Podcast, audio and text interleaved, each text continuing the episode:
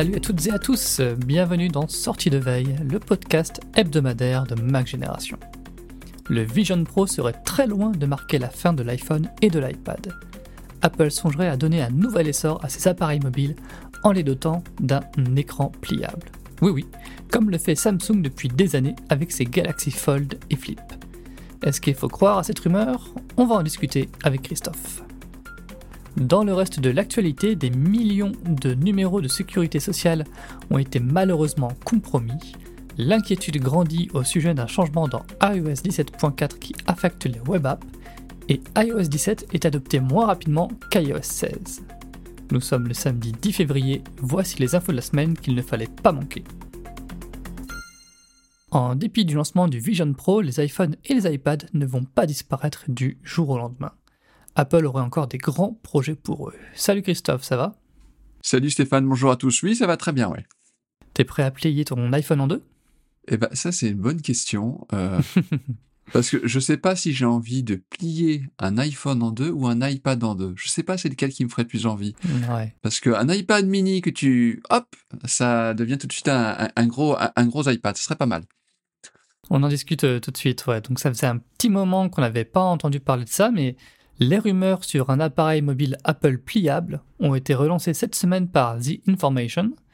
Alors autant préciser tout de suite que c'est un site euh, qui est à prendre très au sérieux, car ils sont généralement très bien renseignés. Euh, par exemple, en 2021, ils avaient décrit assez fidèlement ce qui allait devenir le, Vision Pro. Selon euh, The Information, donc, Apple travaille à la fois sur un iPhone pliable et sur un iPad pliable.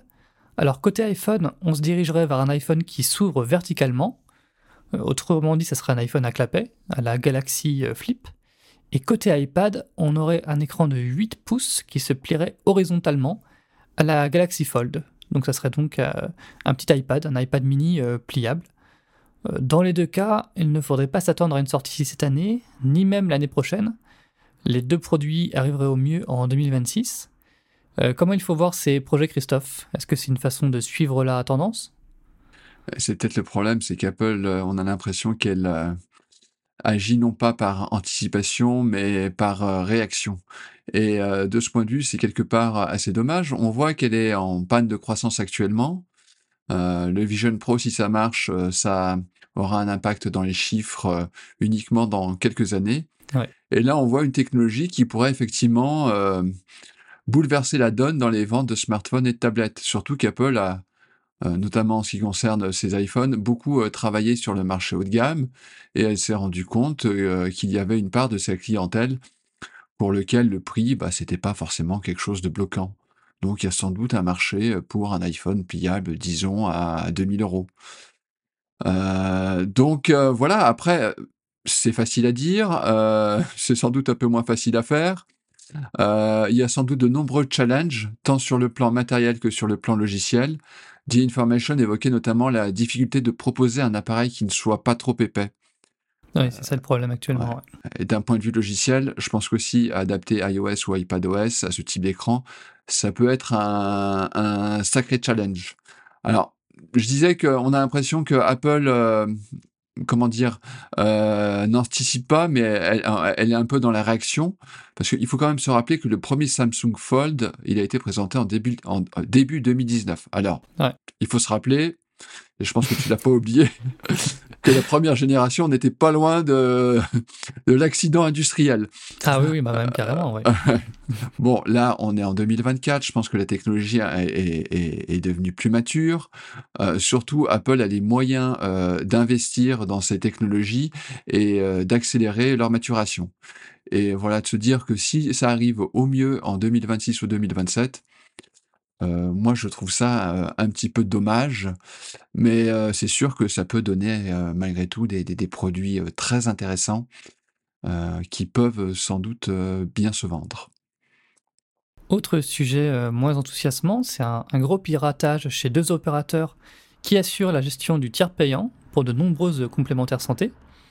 Alors résultat, les données personnelles de millions de personnes ont été compromises, Parmi ces données, il y a notamment les numéros de sécurité sociale, le nom, le prénom, la date de naissance et le nom euh, de l'assureur.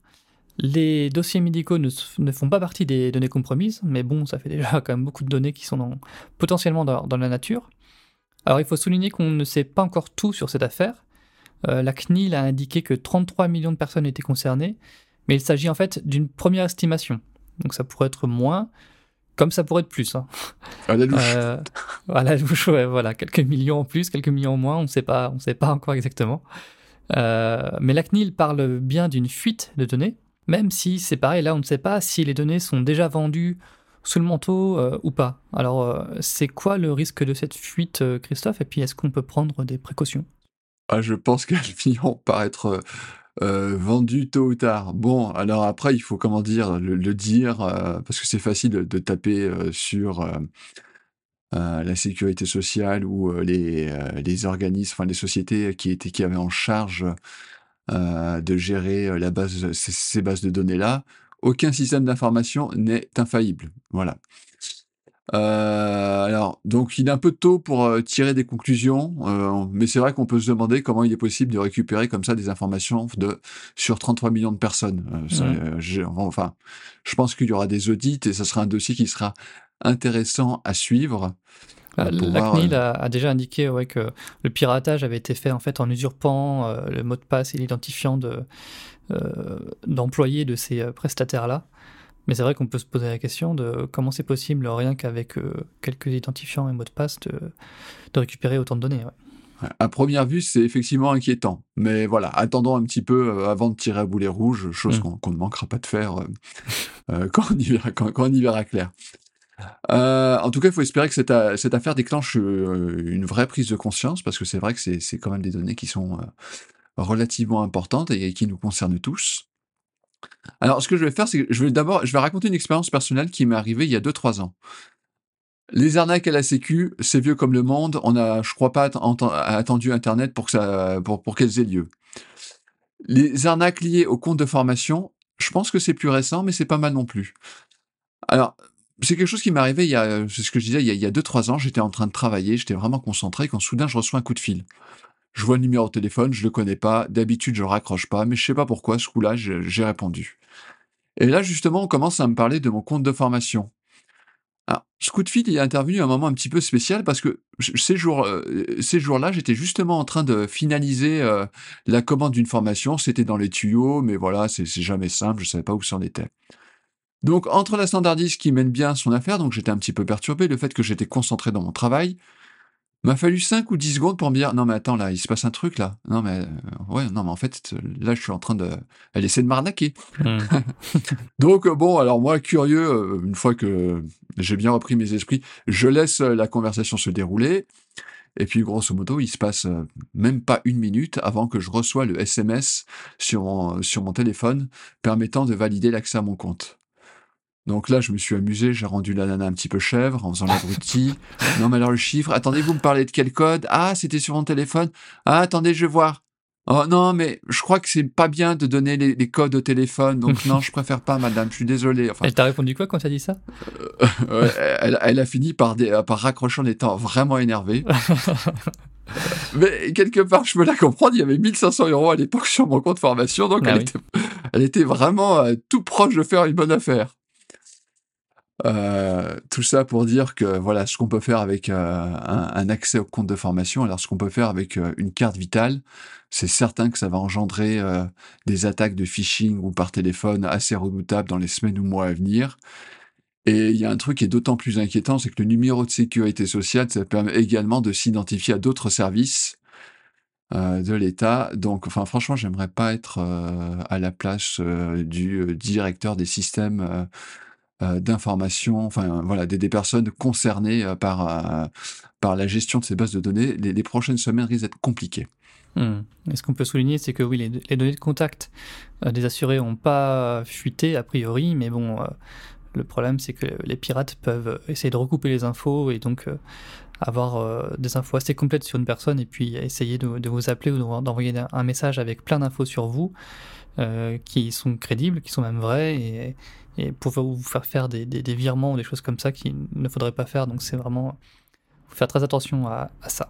C'est ça qui était qui était troublant dans dans mon affaire, hein, c'est que, heu, la personne en question, enfin, elle savait pas tout sur moi, mais voilà, elle avait, heu, toutes les informations de base, enfin, elle avait Mmh un un on va dire, une fiche me concernant qui était assez détaillée. Ouais, c'est ça. On va passer à un autre, sujet qui, revient, chez Apple. Alors c'est un changement dans la bêta, heu, d'iOS 17.4 qui inquiète beaucoup une partie des développeurs et des utilisateurs. Alors c'est un changement qui est lié à la gestion des des web apps. Alors jusque-là, quand vous installiez une web app sur l'écran de votre iPhone, elle se transformait en PWA, c'est-à-dire une web app qui est dotée de fonctionnalités supplémentaires. Et au lieu de s'ouvrir dans Safari, cette web app, elle s'ouvrait dans une fenêtre unique. Eh bien, ce n'est plus le cas dans les bêtas d'iOS 17.4. Euh, les web apps s'ouvrent maintenant dans Safari, aux côtés des autres onglets. C'est pas seulement une question de fenêtre, ça signifie aussi que les web apps ne peuvent plus recevoir de notifications, ce qui est évidemment euh, très gênant pour certains services. Alors, on ne sait pas bien euh, s'il s'agit d'un simple bug, d'une nouveauté pas finie, ou bien d'un changement délibéré de la part d'Apple. Il faut dire qu'Apple trifouille pas mal dans Safari en ce moment pour l'application du DMA. Euh, Est-ce que tu utilises des web apps, toi, Christophe? Oui, oui, j'en utilise, heu, 2-3 assez régulièrement sur mon iPhone, c'est quelque chose qui qui est assez utile. J'ai juste une question, heu, quelque chose qui est pas clair dans mon esprit, heu, cette, heu, disparition des des PWA, c'est uniquement sur les iPhones européens ou c'est quelque chose au niveau mondial? Alors, a priori, ça touche uniquement les iPhones européens. Ouais, c'est bien ça, oui, c'est bien ça Ouais. que que que je voulais préciser.